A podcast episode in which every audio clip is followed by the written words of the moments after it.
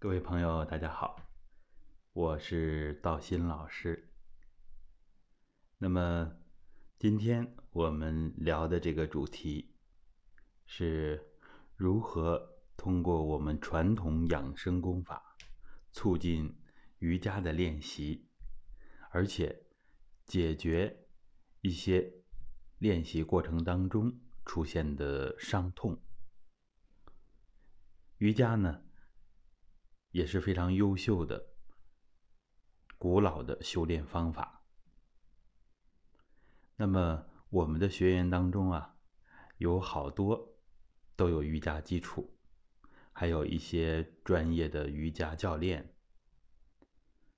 大家感受啊，啊，就像刚刚在我们的传统修身公益群里边，有一位啊，他的体会就是。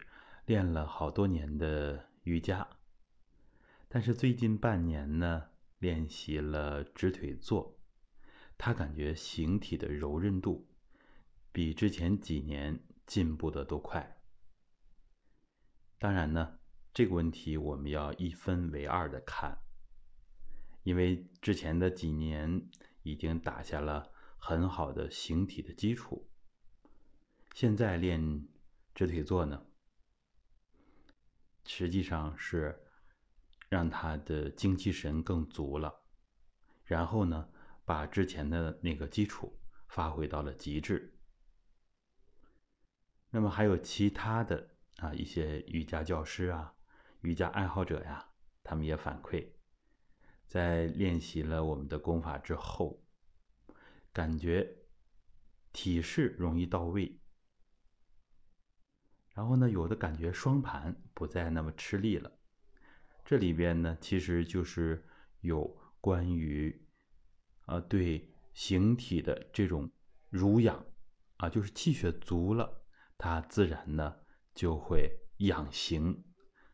所以咱们传统文化呢有非常优秀的啊这样的作用，就是使我们的形啊更加的松柔。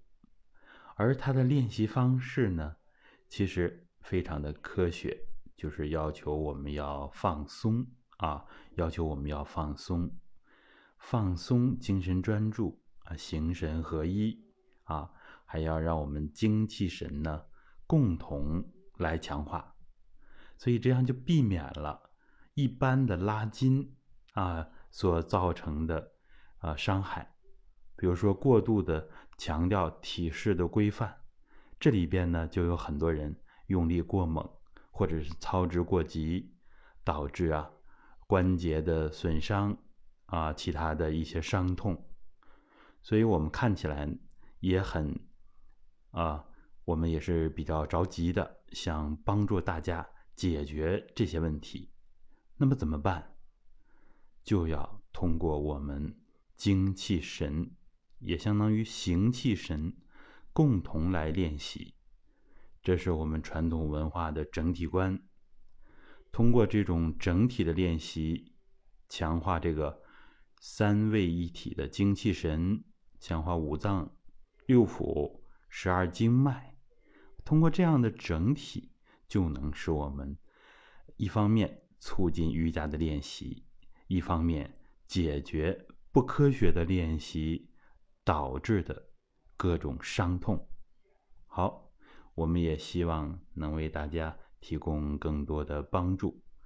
啊，大家可以联系我们的助教老师，可以微一下五七幺幺二八六七八，获得更多的免费资源啊，或者是呃关注一下我们的课程啊，都是可以的。